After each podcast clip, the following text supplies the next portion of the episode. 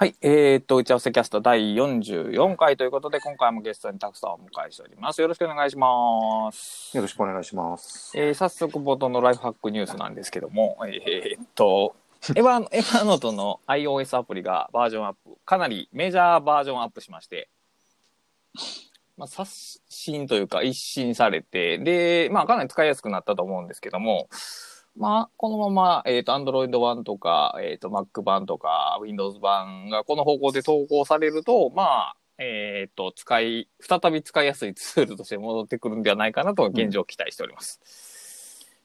再び使いやすいツールに。はい。まあ、だから、こう、ね今まで機能拡張の方に経営資源が注ぎ込まれてたような感じがするんですけど、むしろこの、えー、コアの部分の改善というか、機能アップというよりは、機能改善の方に経営資源が注がれているようなので、うんまあ、まさしくそれこそ求めていたものだと僕は思うんそでう、ですね。そこに舵切りされて、しかもそれがちゃんとこう、プロダクトとして出てきているので、うん。まあ、喜ばしいことだなと。はい。うん。で、もう一つは、えっ、と、前回かな？前回紹介したオブシディアンという Mac のアプリが、えっ、と、アップデートしまして、Mac じゃないな、あれ全部あるな。アプリ、アップデートしまして、URL スキームが追加されたようなので、うん。えー、まあ、ブラウザとか外部アプリから、えっ、と、特定のファイルを開くことができるようになったと。うん。うんで、将来的には多分新規作成とかもおそらくその URL スキームでできるようになるんで、まあ、他ツールとの連携も、まあ、コードをかけなくてもできるようになってくるのではないかとうん。いうのが、まあ、直近のニュース2つですね。この辺は、まあ、情報整理ツール、ちょっとずつ変化が出ているかなというところです。はい。で、えーっとですね、今回のテーマなんですけども、まあ、知的生産という言葉についてという、こう、かなりこう、大々的な、あのーお題を打ち出したんですけども、あのー以前、ちょっと前に、その知的生産という言葉についてちょっとツイートしたきっかけがありまして、はい。あのー大阪の民泊で、えっ、と、今も公開されている知的生産のフロンティアというイベントに、えっ、と、ライフハッキング .jp の堀正武さんと一緒に行ってきたんですよね。はい。で、まあ、その梅棹さんのノートとかカードとかが展示されている一方で、あのーそれらをスキャンして取り込んだデジタルアーカイブみたいなのもあったんですよ。うん。うん。でまあ、それはそれで素晴らしいなとは思ったんですけども、まあやっぱりなんかちょっと違うなと。うん。その、それ、それをフロンティアと言ってしまうのは、ちょっと違うのではないかと僕は率直に思ったんですよね。率直に思ったわけですね。で、まあ、その、知的生産という言葉で集う人たちはいる一方で、なんか、その方向にまっすぐ進んでいくとなんか行き止まりではないかっていう感じがして、何かこう、別の言葉で言いたいよねと二人で言ってたんですよ。はい。ただそれがね、見つからないんですよね。見つからない。で、その、知的生産と別のキーワードで知的生活っていう言葉もあるんですよね。はいはいでで、こっちの知的生活の知的っていうのはよりそのインテリジェントによった雰囲気を帯びてるんですよ。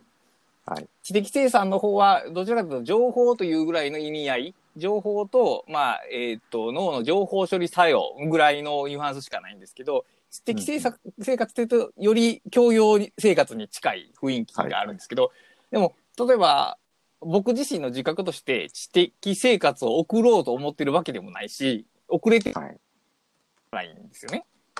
だからこの言葉は代替にはならないですね。うん。で、考えてみたときに、じゃあ、その本を読んだりとか、考え事したりとか、文章を書いたりしてることって、当然その知的生産を行ってはいるし、例えば知的生活と重なってる部分はあるんですけど、その独自に取り出した場合に、その特徴って何て言えるんだろうなと。こういう、うんえー読み書き、考えるをするということ、あるいはそれを好きな人の故障ってないよなと思ったんですよ。はい。で、そこはいを仮に名付けられたら、うん新たなクラスターが立ち上がるのではないかなと思ってるんですよ。はい。ただ、何も思いつかないんですよね、これ。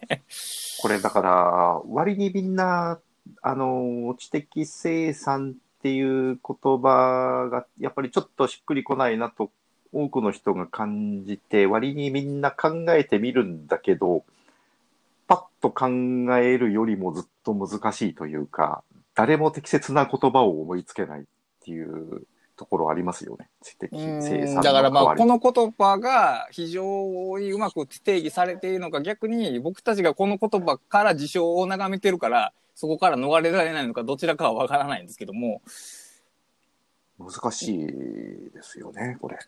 うーん。だからやっぱりその知的生産っていう言葉を出すことによって、ああ、興味はあるなっていう人も多分集まるんですけど、逆にこの言葉によって、ああ、僕とは関係ないなって思う人も多分出てくると思うんですよね。出てくると思います。本当にで、それそれは多分ね、梅沢さんが描いたビジョンとは多分異なると思うんですよ。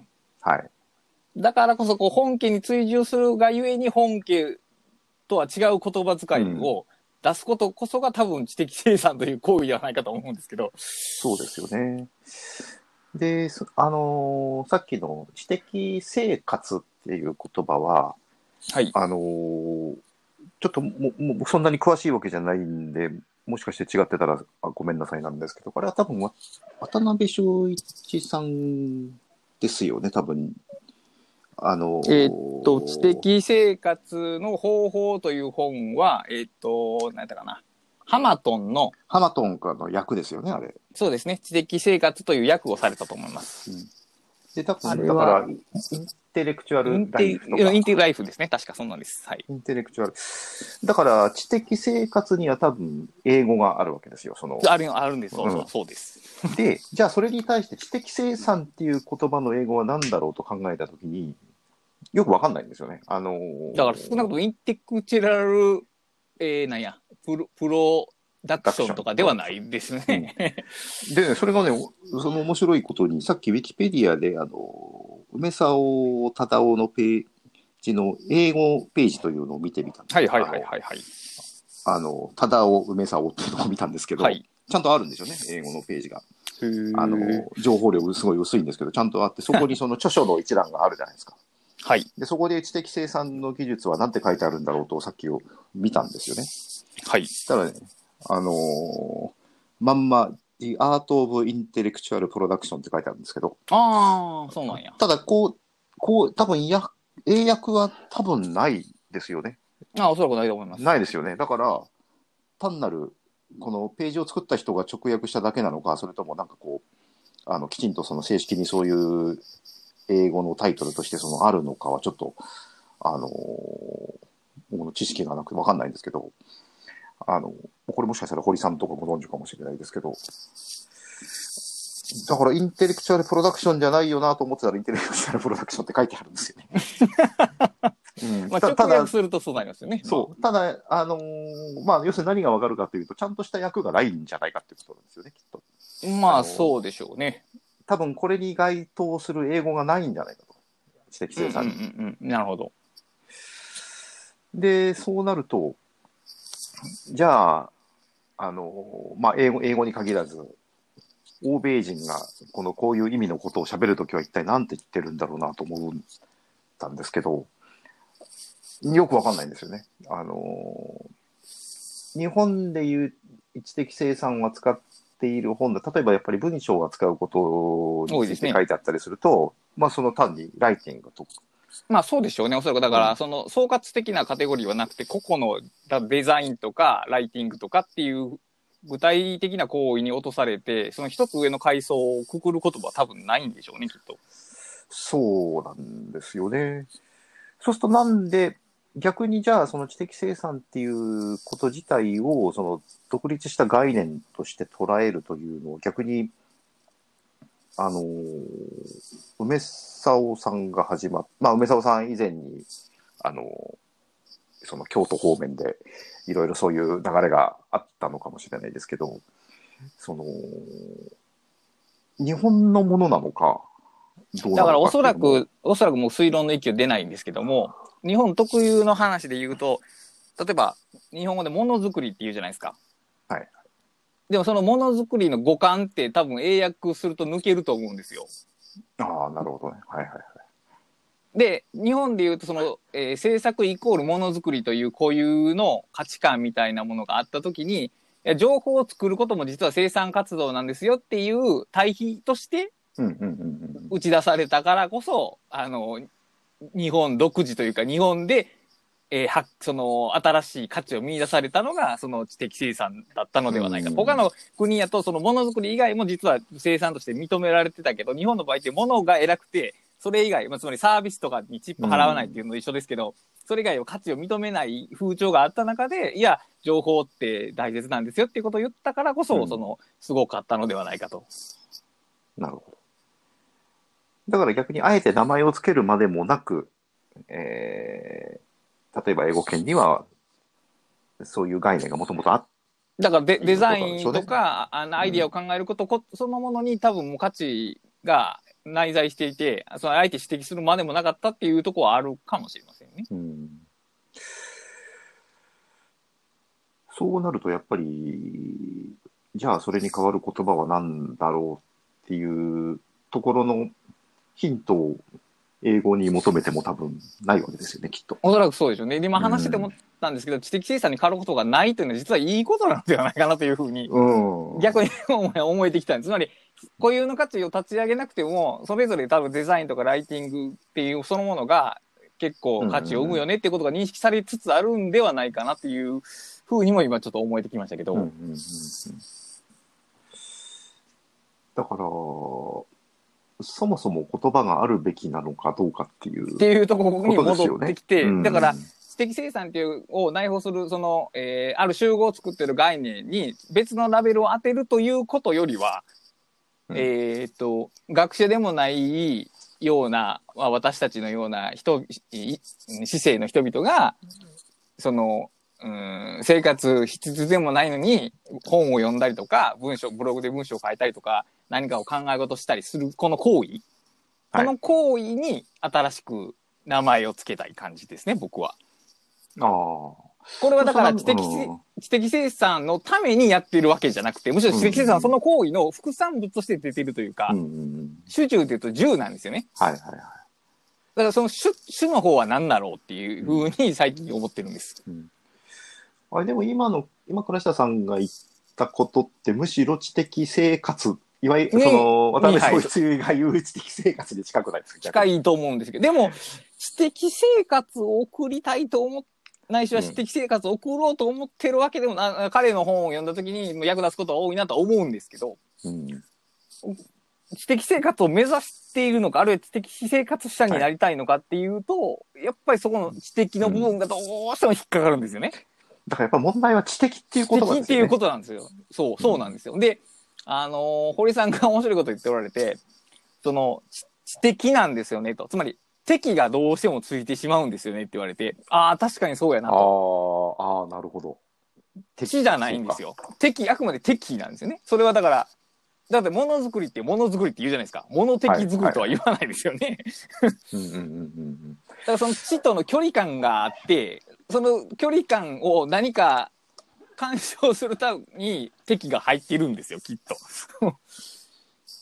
うん。うん。だからな知という言葉はね知という言葉は、あその距離感とか扱いがね、非常に難しいんですよ。どうしてもその、ハイソな感じというか、そうインインテリズム的な匂いが漂ってしまうので、あの、だから、またその英語の話、英語とのあれになると、まあ話をすると、その、知的だと、まあ、インテレクチュアルになるじゃないですか、普通はいそうですね英語で、知だと、多分インテレクチュアルもあるし、ナレッジとかもああ、そうですね含。まれるわけですよね。うん、そうです、そうです。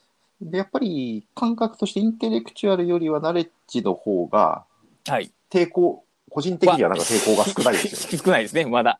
ただでも、ナレッジマネージメントっていうのも、ある種、主従で言うと10なので、あ、そうか、それはそれでまたその言葉ありますもんね。ナレッジマネジメントってね。だから、ナレッジとか、まあ、アイディアとか、うーんコンセプトとか、そのようなものと戯れる生活ということなんですけど、要するに。うーん、戯れる、戯れる。ね。その行為で、えーまあ、自分のじゅん人生が、えー納得感とか充実感に溢れつつ、かつ、なんか、生産的なこともおまけとしてあるよぐらいの感覚なんですよね、僕としては。うんだ本を書くために本を読んでるわけでもないですし、その何かをするために文章を書いてるわけでもなくて、だからそこのズレは、残したくないんですよね。そこ、知的生産しようって言うと、何か僕の中ではそこに嘘が混じるんですよ。うん。知的生産しようと思ってしてるわけではないんで。はい。そうですね。だからどうしてもただその生産を目的とししない、それ自体にこう意味を見出してその行うっていうニュアンスっていうのは、あの、知的生活という言葉のそのしっくり度合いは別として多分、あの、まあ、元、元のあのハマドンもそうですけどそこに、やっぱりその人たちが言っていたことにむしろ近いような気はするんですよね。ただやってぱりそれかまあ、あの、うん当てるとしたらもう生活か生きる、つまりライフかライブしかないと思うんですよ。その非目的的なもので、うんそれ自身が目的というものはもうそれしかなくて。そうそう。だから、なんかね、その知的生活っていうと、なんかこう、知的な、文字通り、その、なんだろう、知的な生活みたいなだから例えば、文学。はいいけど、ライトノベルはダメだみたいなことになってしまうんで、その知的っていう言葉が、にうん表すニュアンスは。だからなんかこう、生活地じゃないけども、なんかこう、生活の方が上位にあって、こう、その中に、その、知、的じゃない知が、に関する行為が含まれてるというか。そうですね。感じが、そういう感じはありますね。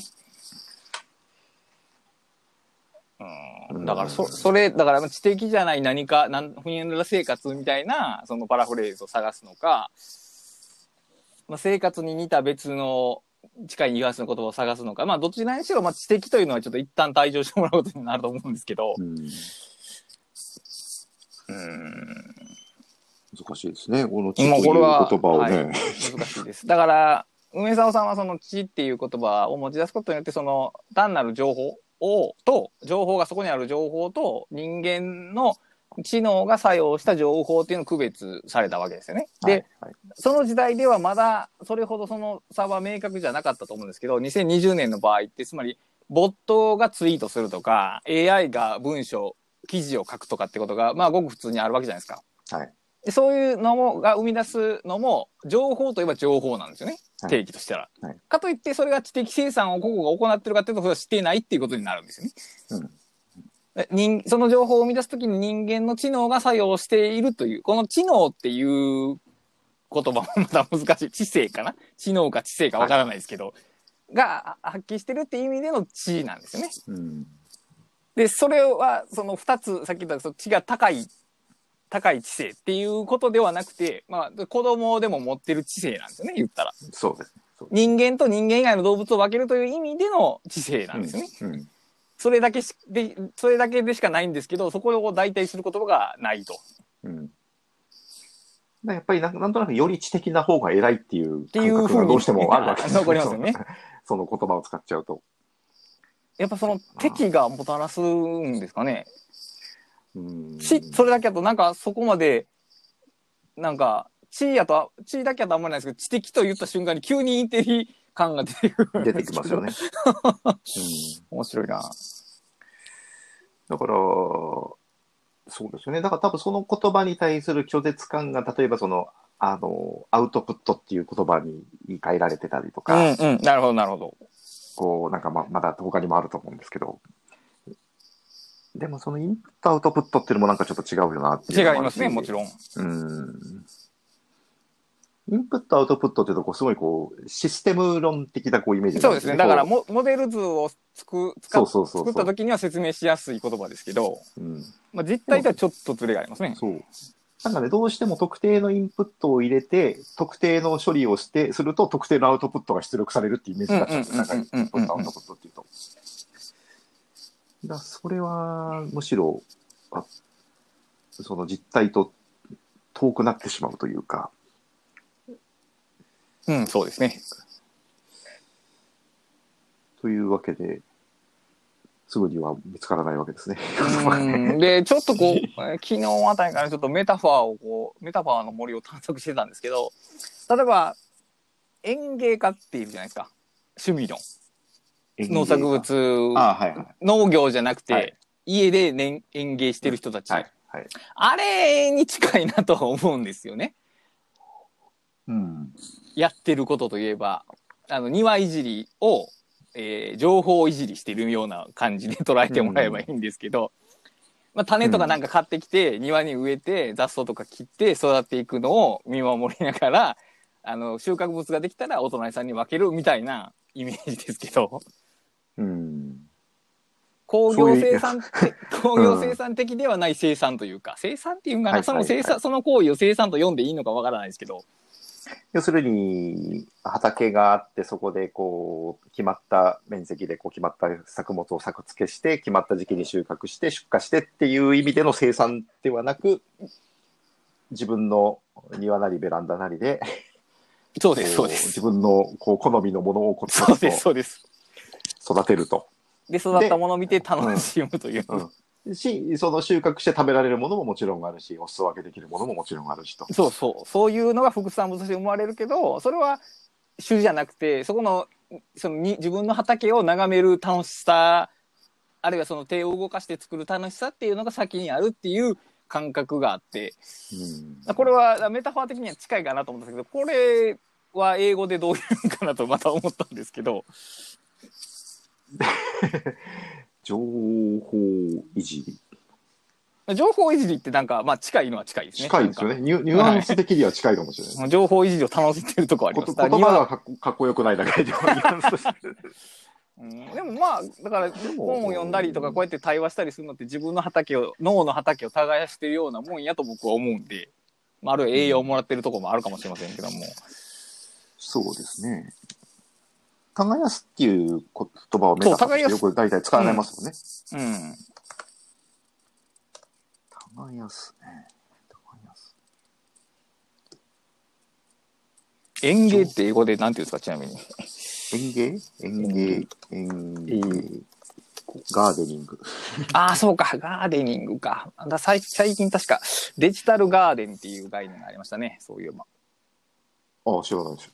ああデジタルガーネとかえっ、とエバーエバーグリーンノーツっていうああ、エバーグリーンノーツってありましたね。はい。はい、エバーグリーンノーツっていうコンセプトがまずあったんかな先にあって、まあ、そうやってそのエバーグリーンノートまあだから自分の森とか林とかを増やしていくっていうイメージの行為をデジタルガーデニングと呼んでる人がいたってことですね。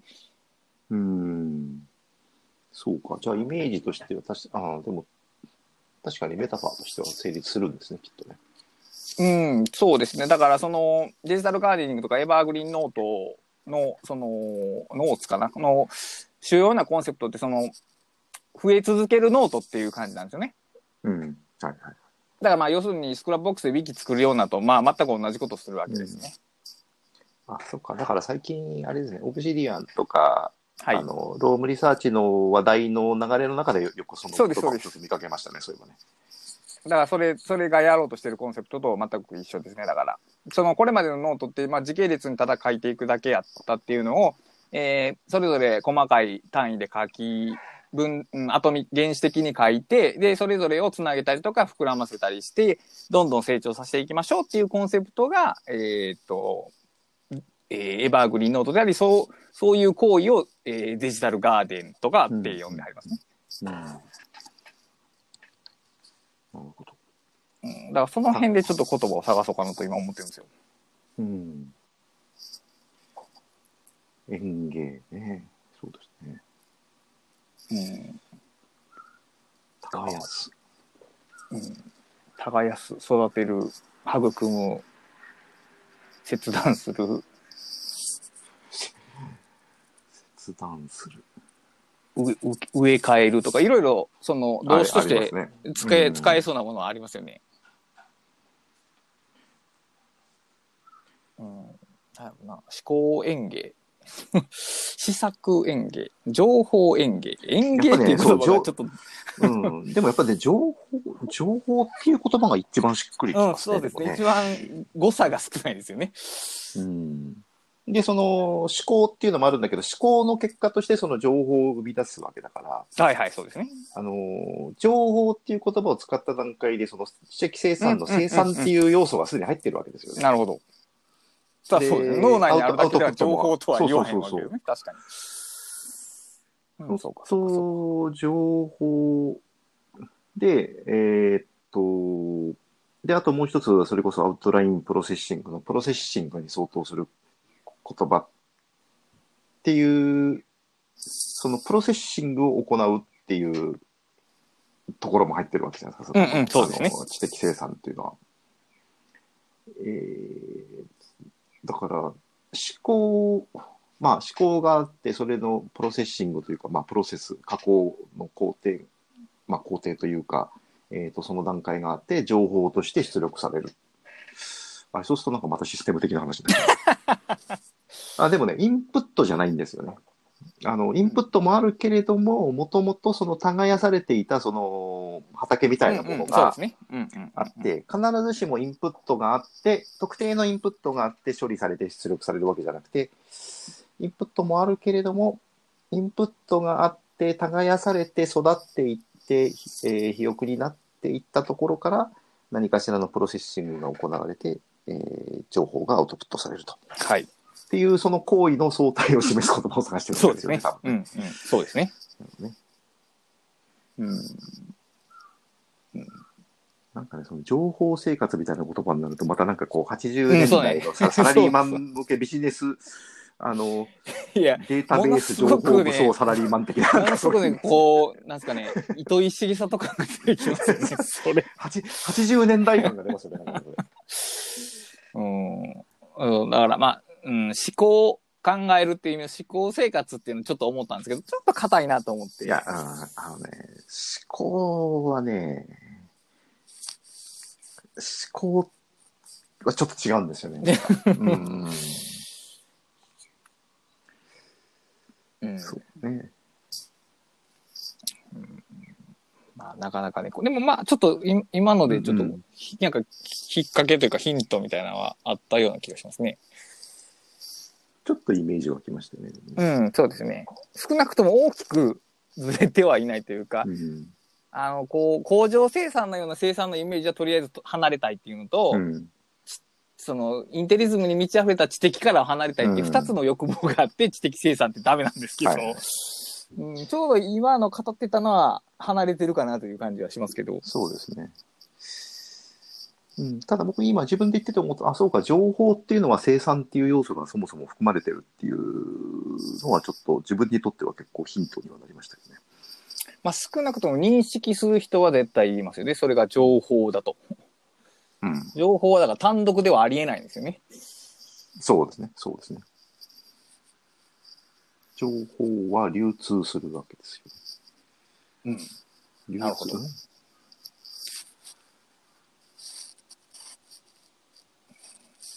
通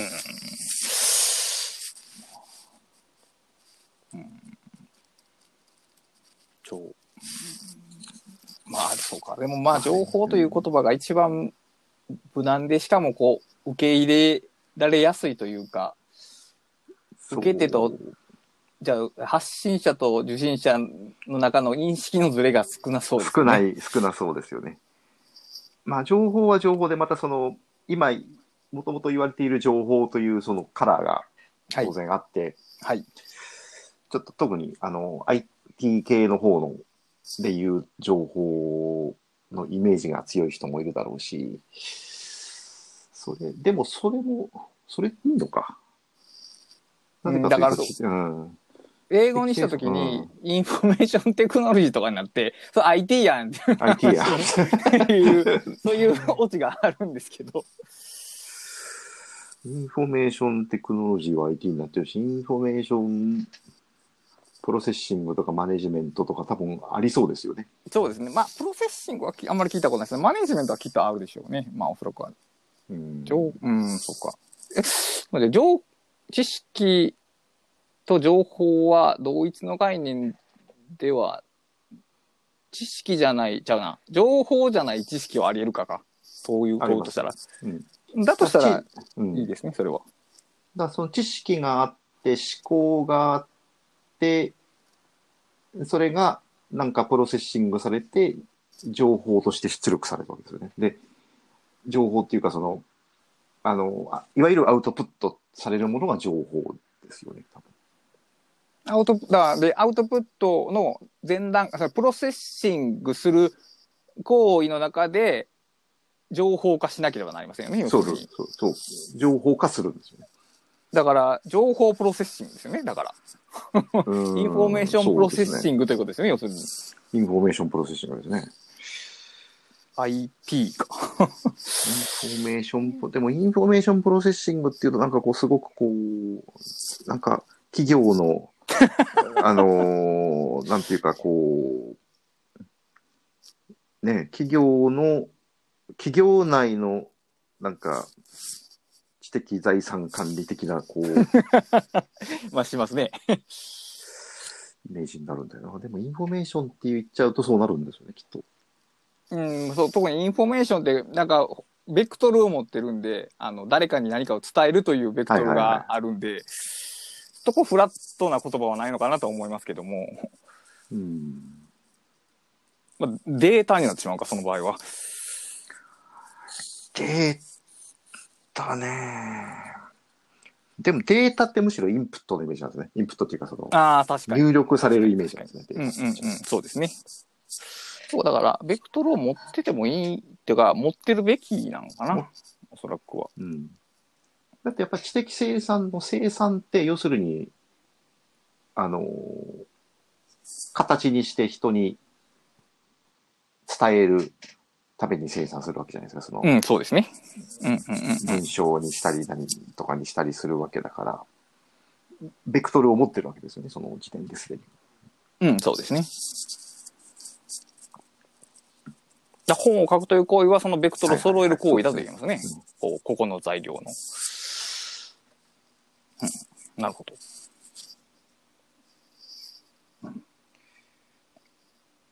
ちょっと近づいたな。ちょっとね、ちょっ ちょっと、ちょっと近づいた。ちょっと近づいた。うん。いや、で、こういう話を、まず、みんなで集まってした方がいいんじゃないかなと、まあそう僕は思って。るんですよ ね。らくは。でそういう場がないのがちょっと残念だなって話もしてたんですけど。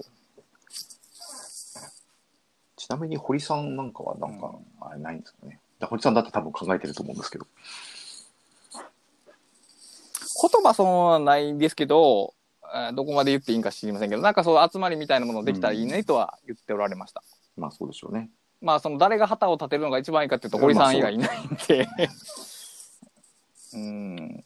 いやだその知名度はあるけども、そのインテリ寄りではないというか、あんまり学者さんに言っていいことではないかもしれないけど、まあその知的権威をかざすような方でもないので、しかしちゃんと影響力がある方なんで、まあだから、あの、こういうこと集まりありますよ、集まってくださいって言うとしたら堀さんが一番でしょうね、まあそうやっぱり。うん。うん。いや、だからこう、そう、例えば、本は読んでるんですけど、じゃあ読者、読書家の集まりに集まったとしても、僕は多分ね、そんなに入れないと思うんですよ。僕も入れないですね。その、その読書家ではないんで、本は読んでますけど、読書家ではないんで。だからそういうグループ、自分に合うグループを作るとしたら、その名前は何だろうなとずっと思ってえ、る。倉下さんと自己認識は読書家じゃないんですか、うんああ、もう全然全然。読書家ってどういう、どういう人ですか？もっと文学を読む人ですよ文学を読むのが読書家なんだ。8割ぐらい文学読む人が僕の中では読書家ですね。あと本を読むために読んでるような感じですね。なんかこう、体もっと体系的に読んでる人みたいな感じですかそうそういうわけでもない。いう、まあ、それはわけではないですね。僕はだから、何かを知りたいから本を読んでるんであって、本を読みたいから本を読んでるわけではないんですね。そうですね。あ、そういう意味ではでも堀さんは読書家ですね、多分。うん、堀さんは読書家ですね。読書家ですね大い大いなる時に言ったら。堀さんはね、文学方面も、ねえ、あれだし強いです。ね。まあ、結構、あの、守備範囲が広いというか、あの、時代が時代なら知の巨人的な扱いを受ける人ですけども。うんあれですよね、その地の巨人、もちろん地の巨人としか言いようのない方々というのはいるんですけど、地の巨人的なその概念もなんかこう、あんまりあれですよね、こうなんかね。いや、しかも最近、なんか、お前それで本当に知の巨人かよ的な人も呼ばれてたりするんで、ちょっと地の巨人多い気もしますけどね、なんか。ちょっと多すぎますよね。あの巨人とレジェンドはちょっと多いですよね、最近ね。まあそう、褒めときは間違いないだろうか。ってか、あの、なんですか、まあある程度そので、その特定の分野のプロフェッショナルというよりは、はいはいはいはい。そのジェネラルな知識とか教養を持ってる人っていう表現なんでしょうけど、うん。まああまりに陳腐になってません。まあね、まあ、もちろん地の巨人としか言いようのないすごい人っていますけどね。まあでも多分年々減ってるでしょうね、うん。きっと。むしろ最近はこの細分化というか、専門家が主流なんで、昔のように何でも論じられる人って結構少ないい昔の秀才ってそういう人多かったですよね、多分。うん、うん、うん、うん、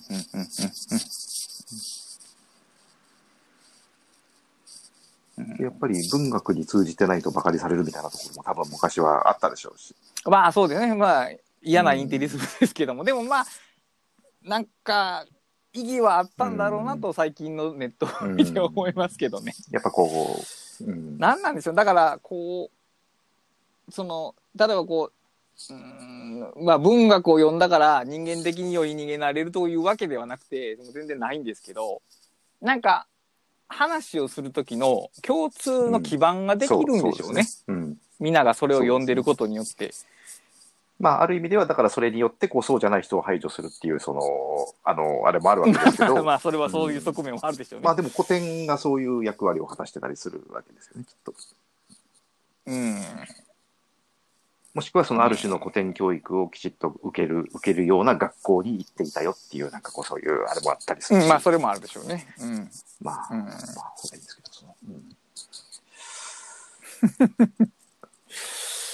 うん。そう、だから、いや、結局その知的生産の技術っていうのも、例えばこうグループを作って集まって大きくなった時には多分似たような問題がきっと発生するんでなるほ、ど。うん。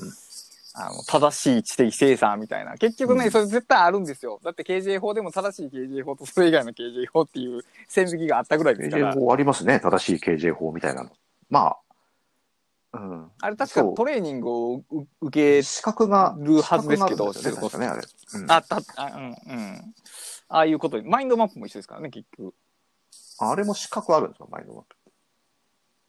はい、マインドマップインストラクターっていうのがあって、で、正式なマインドマップの書き方っていうのがあるんですよね。そうか。じゃあなんか、アウトラインプロセッシングの資格を作られてるみたいな。いや、あの、作ることは、だから、まあ、その、すうーん、そうしたの方が、ぜひともこのいい方法をしてほしいっていう思いが強すぎてそうなるんでしょうけど、きっと。うんでもそれはね、僕はそう家元化現象と呼んでるんです多分けど、長期的には先細りますよね。メソッドうんうんメソッドの進化が止まってしまうんですよね、それやると。うん。それはあんまりよろしくないという。うん。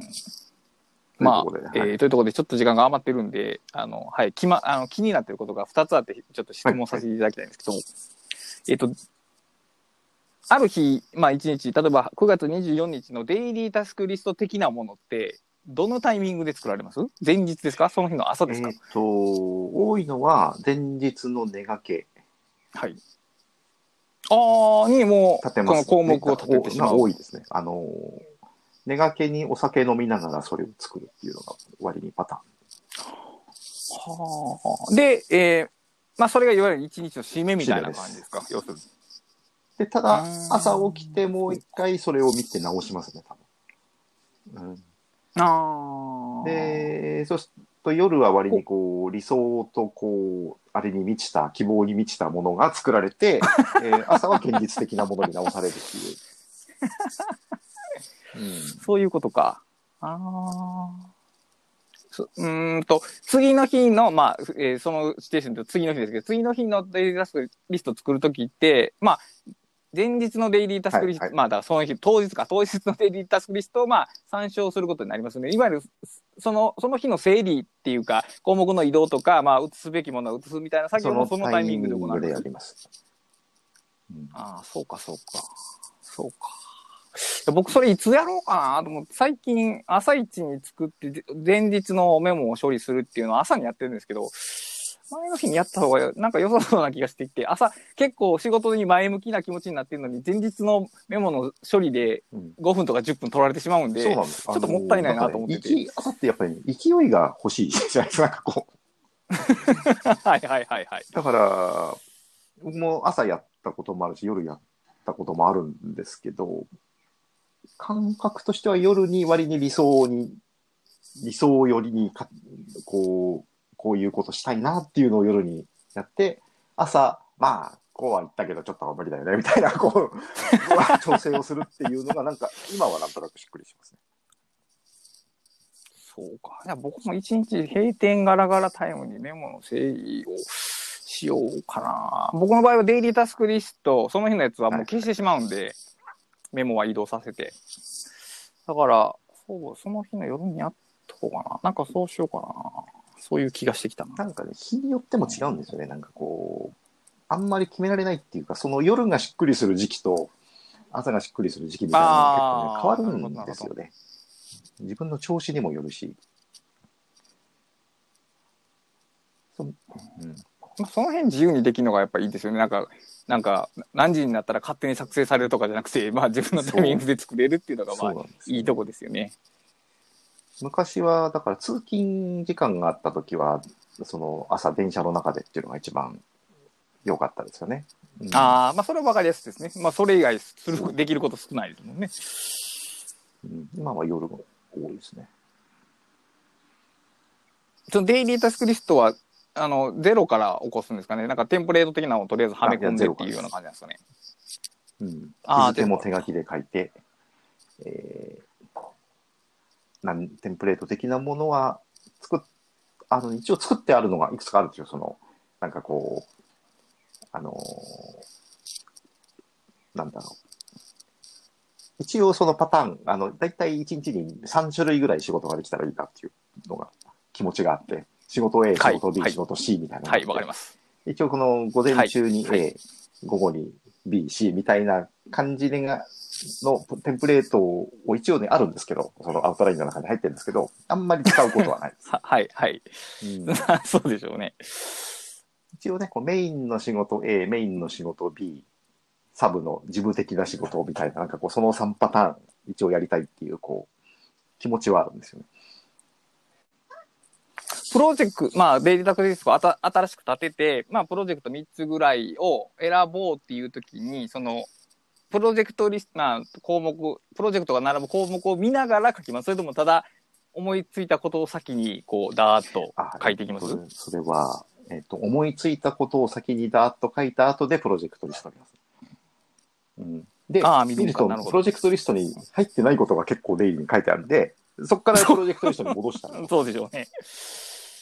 あー、なるほど、なるほど、なるほど。プロジェクト、まあ僕プロジェクトリストって言い方はしてないですけど、その、プロジェクトの中で考えると、あの、結構、なんていうか、こう、頭でっかちというか、うんうんうん。はいはいはい、わかりま。ますずこうやって、こうして、こうしてみたいなことを考えるんですけど、大体その通りにはできないじゃないですか。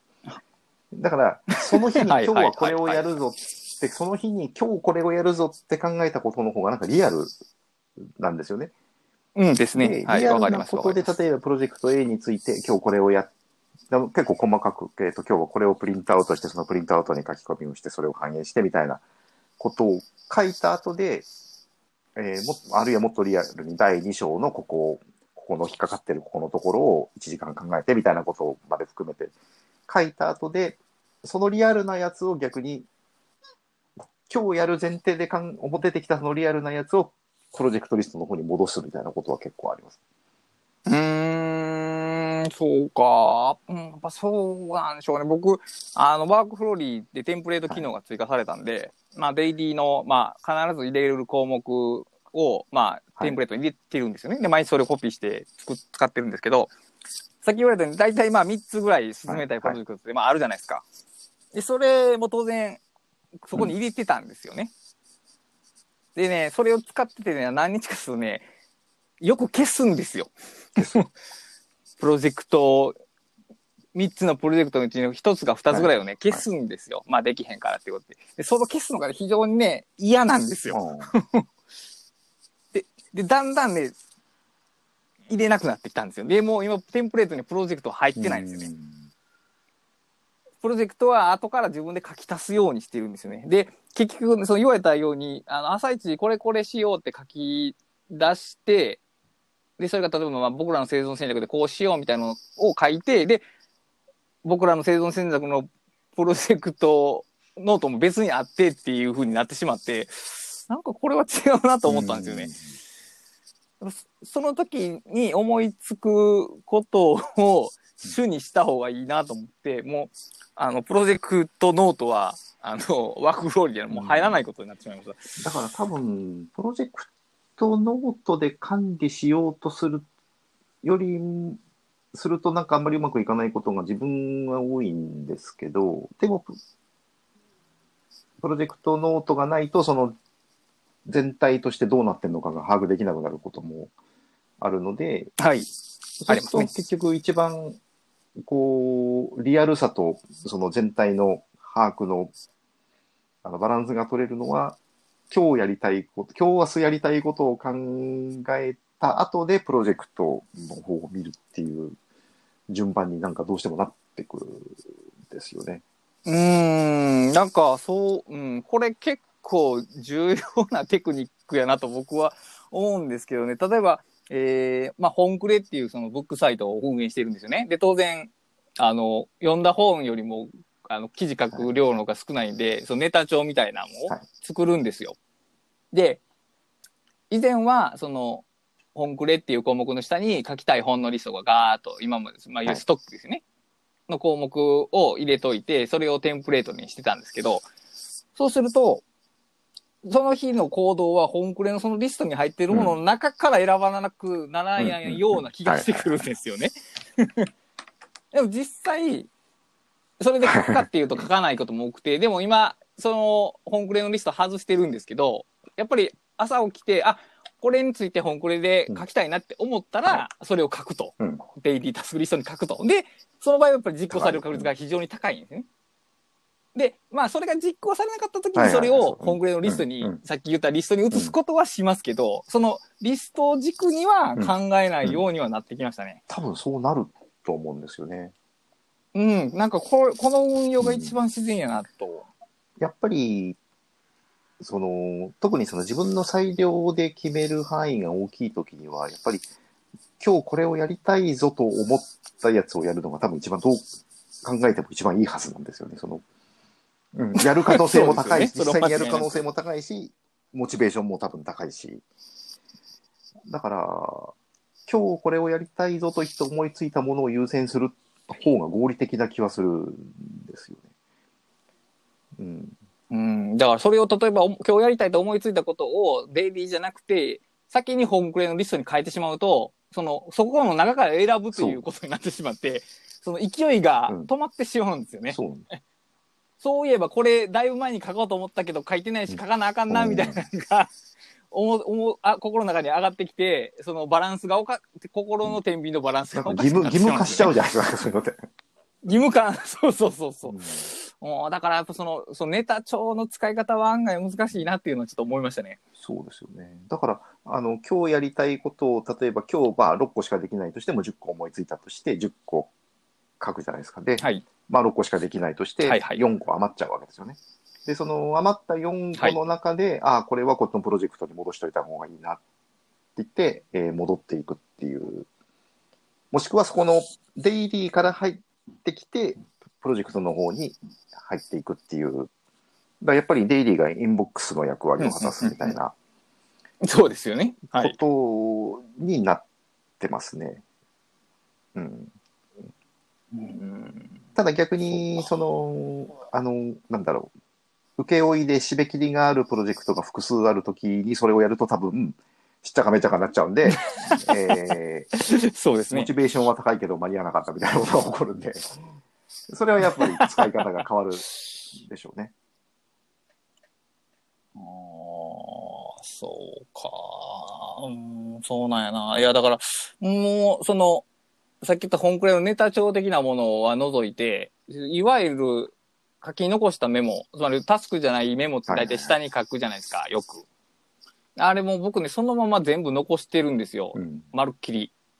あの、人、プロジェクトに分けないで、あの、項目の中に、ほあの、A をする矢印書いて、プロジェクト名みたいな書き方を一行に書いといて、で、それをそのまま一つの大きな箱の中に全部移動させて、うんうんそれで終わりっていう感じが最近多くて。で、当然その GTD 的に言うと、その、えーまあ僕はシンクボックスって呼んでるんですけど、シンクボックスの中っはいてレビューしなきゃならないですか。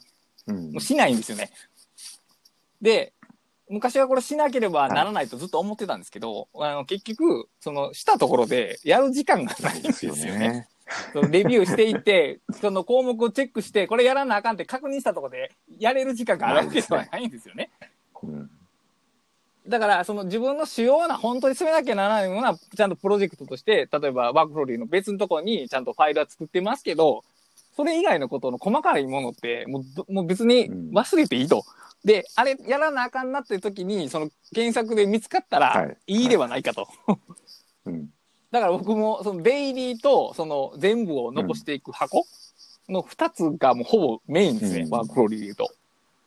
細かい分け方をしなくなりました。だから僕もほとんど、あの、こうメモ的にこう書くんですよね、そのデイリーの中に、そのタスク以はいはい外に思いついたことをメモ的に書いて、で、あのさっき言ったみたいに夜に翌日のリストを作るときに、えーそこを見るわけですよね、その今日今日思いついたところを見るので、はいはいまあ、それがレビューに相当しているといえばしてるんですよね。うんうんうん。で、その時にこれはは明らかにこっちだなっていうのが分かるものはそこに移動させるんですけど、その場で入れ場所がないものはその場に残る、日付の下に残るんですよね、ずっと。いはい。で、えーそのメモ的に書いたことには全部三角印がついてるんで、えーと三角印を検索すればまとめてずらっと出てくるけれども、えっ、と、日付の下にずーっと過去の分も含めて残っているものをどっかに整理するっていうことはやらない、やらないですね。だから、い一緒なんです。僕は三角をつけないで、あの、その項目に移動させてるだけの話で、そうですねやってることは一緒なんですよね。あの、僕の場合ってそのデイリーの、デイリー一個ずつ全部消すんで、デイリーの大項目の下がその箱なんあ、ですよ。だからその時にそこに移動するわけです、ね。なので、そう、あの、その日が終わったら、その、移動したいメモ全部選んで、コントロールしたかな、コントロールシフトしたかな？なんか押したらはいはい。はい、一個ずれるじゃないですか。箱が移動するんですよね。箱の中身が移動して。で、うん。出入り消すと。以上っていう。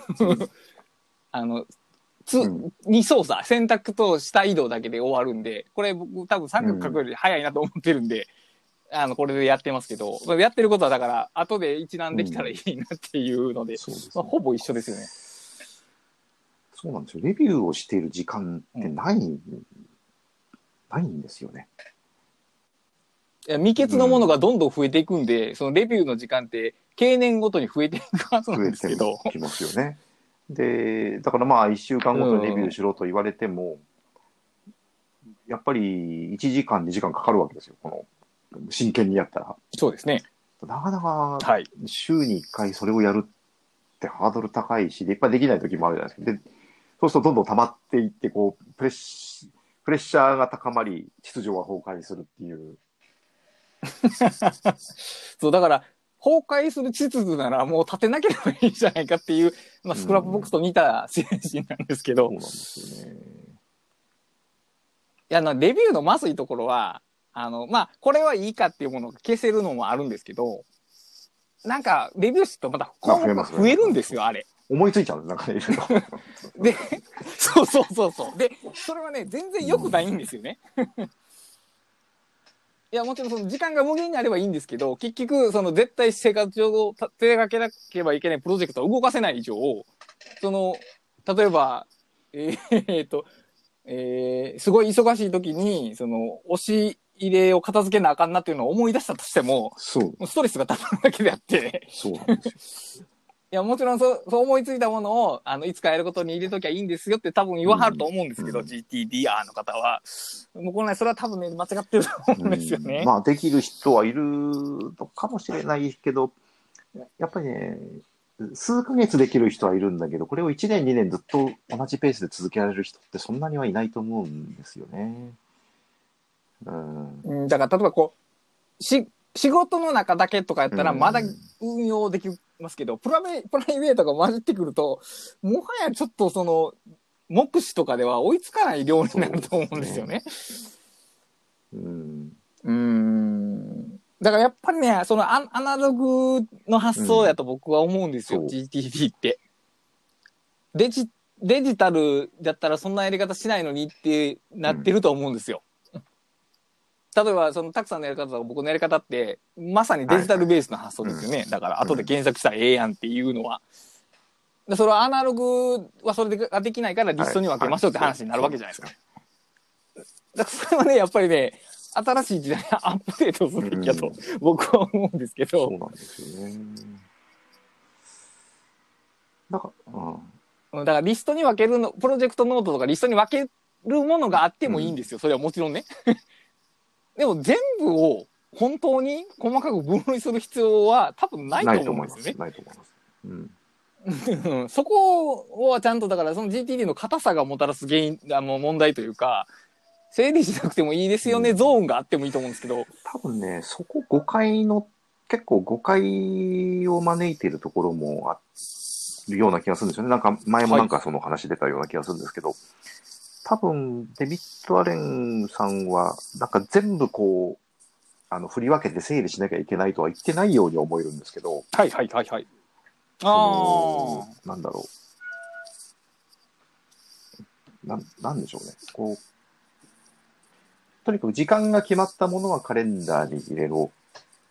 で、はいはいはいプロジェクトは、えーまあ、プロジェクトリストで書き出して、で、そのプロジェクトリストを見た中で、えーそれぞれのプロジェクトについて、ネクストアクションは少なくとも考えときなさいよっていうようなことを言ってるんですよね。で、言ってます。そのネクストアクションっていうのはもうすぐに次に、次にできることだから、えーはい。それはコンテクストに分けておくとやりやすいですよと。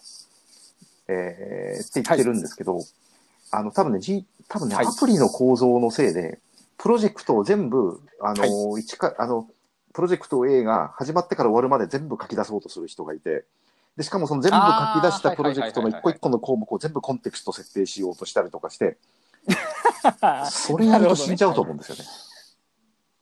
うん、確かにねでも結構そそうやろうとして、なんかできなくなっちゃってたりとか、それは多分ね、アプリの、アプリがそう思わせてるんじゃないかっていう。ああいやでもあのワークフローズも多分似たようなものがあると思いますよはいはいはい処理するやつイエスノーのやつあれあれ見たら絶対どっかに行くように思いますもん 思いますね、あれね。うーん。行かない、そう。行かない、もしくは、まあ、行くはずだということは分かっても、そのための場所はまだ用意されていないとかっていうことはいっぱいいっぱい出てきますよね。やってないとかは、うん、で、1個しかない項目、項目は1個しかないリストとかもあり得るわけですけど、その、うん、でも、そういうのもどうしたらいいのか分かりませんしね、あのワークフローズでは。まあ、当てはまらないものがいっぱい出てきますよね、確かうん、だから結局あれの通りにデジタルでやるとめっちゃたくさんのリストができるはずなんですよ。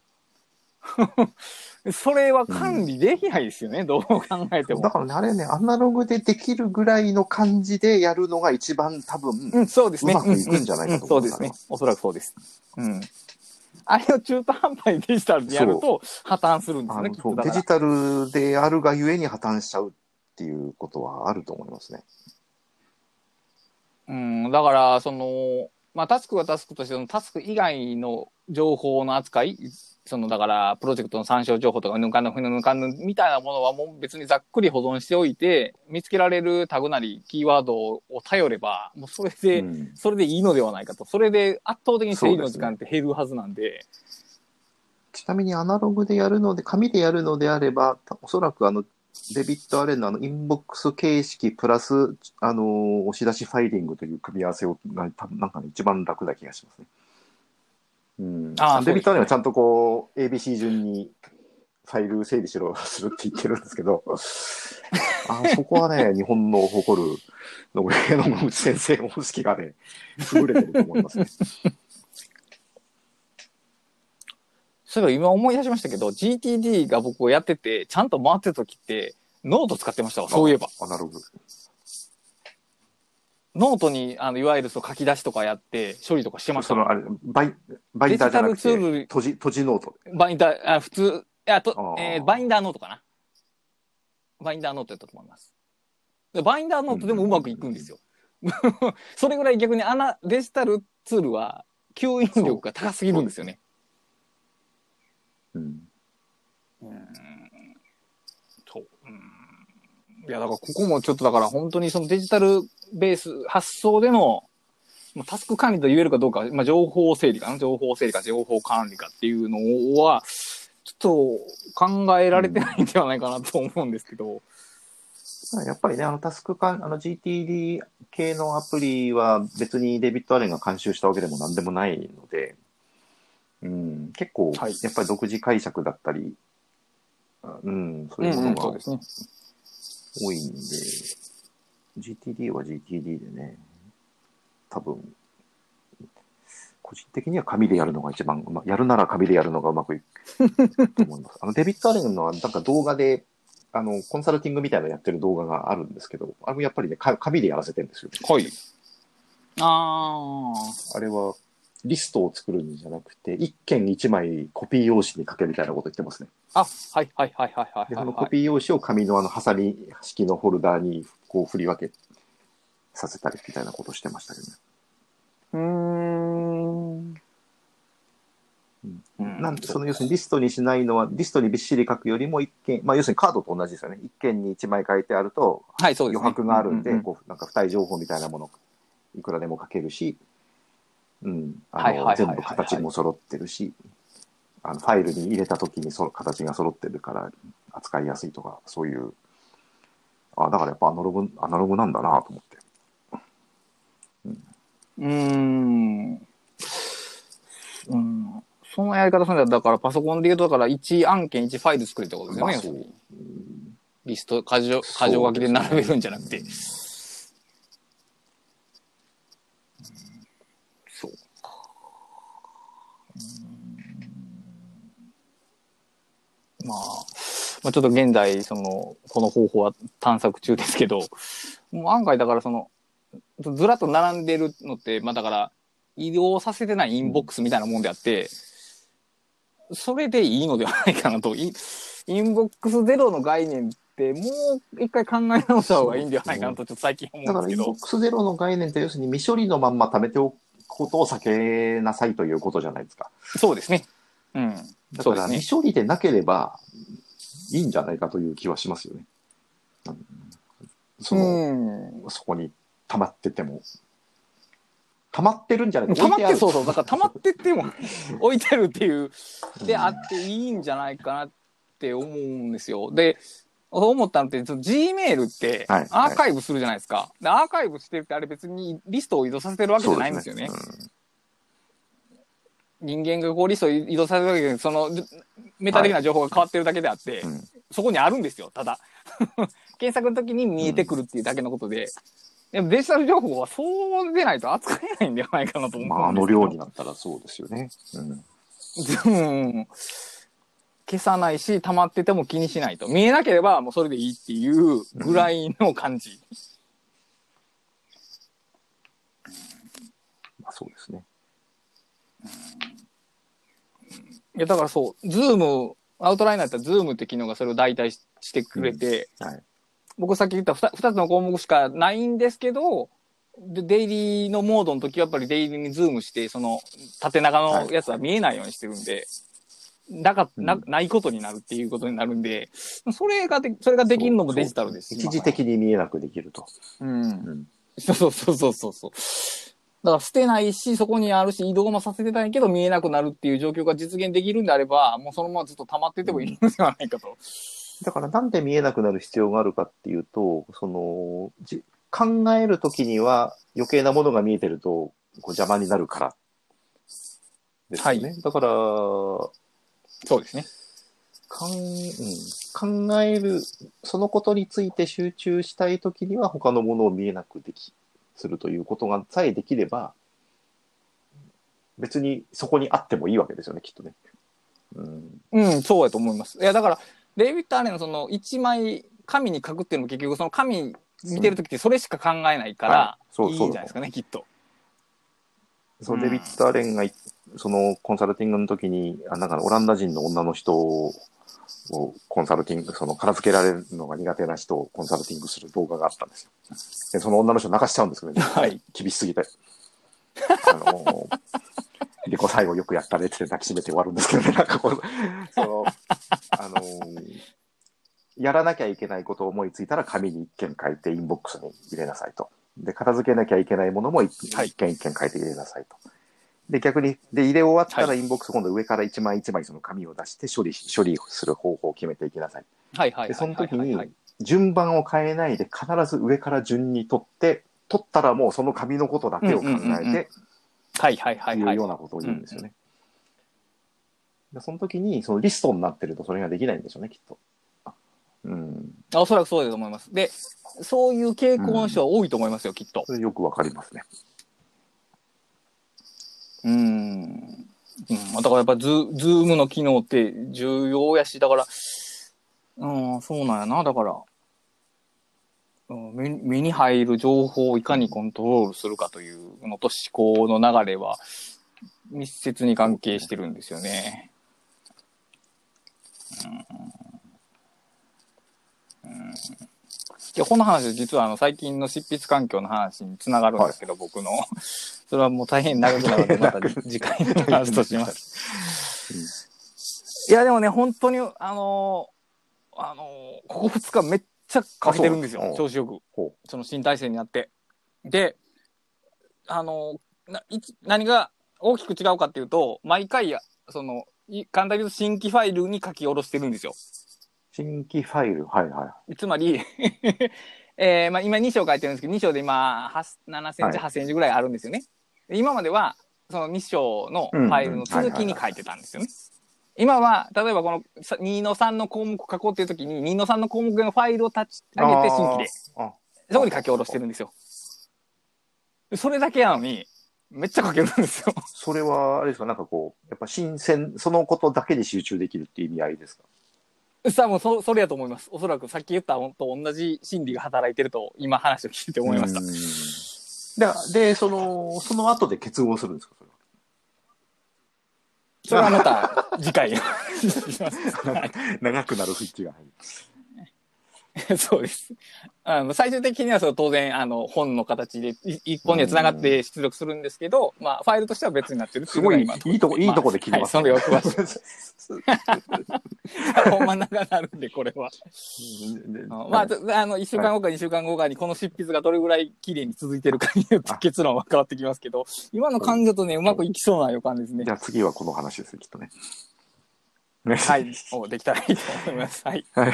えーというわけで、えっと、今回の感想についてとかは、私はこういうふうにインボックス処理してるぜっていうお話があれば、ハッシュタグ打ち合わせキャストまでよろしくお願いします。ひらがなで打ち合わせ、えっ、と、アルファベットでキャストです。はい。えっ、と、現状何か告知等あれば。す。はい。はい、わかりました。では、えっ、と、また次、はい次回にこの話の続きをしましょう。はい、お疲れ様でした。はい、お疲れ様でした。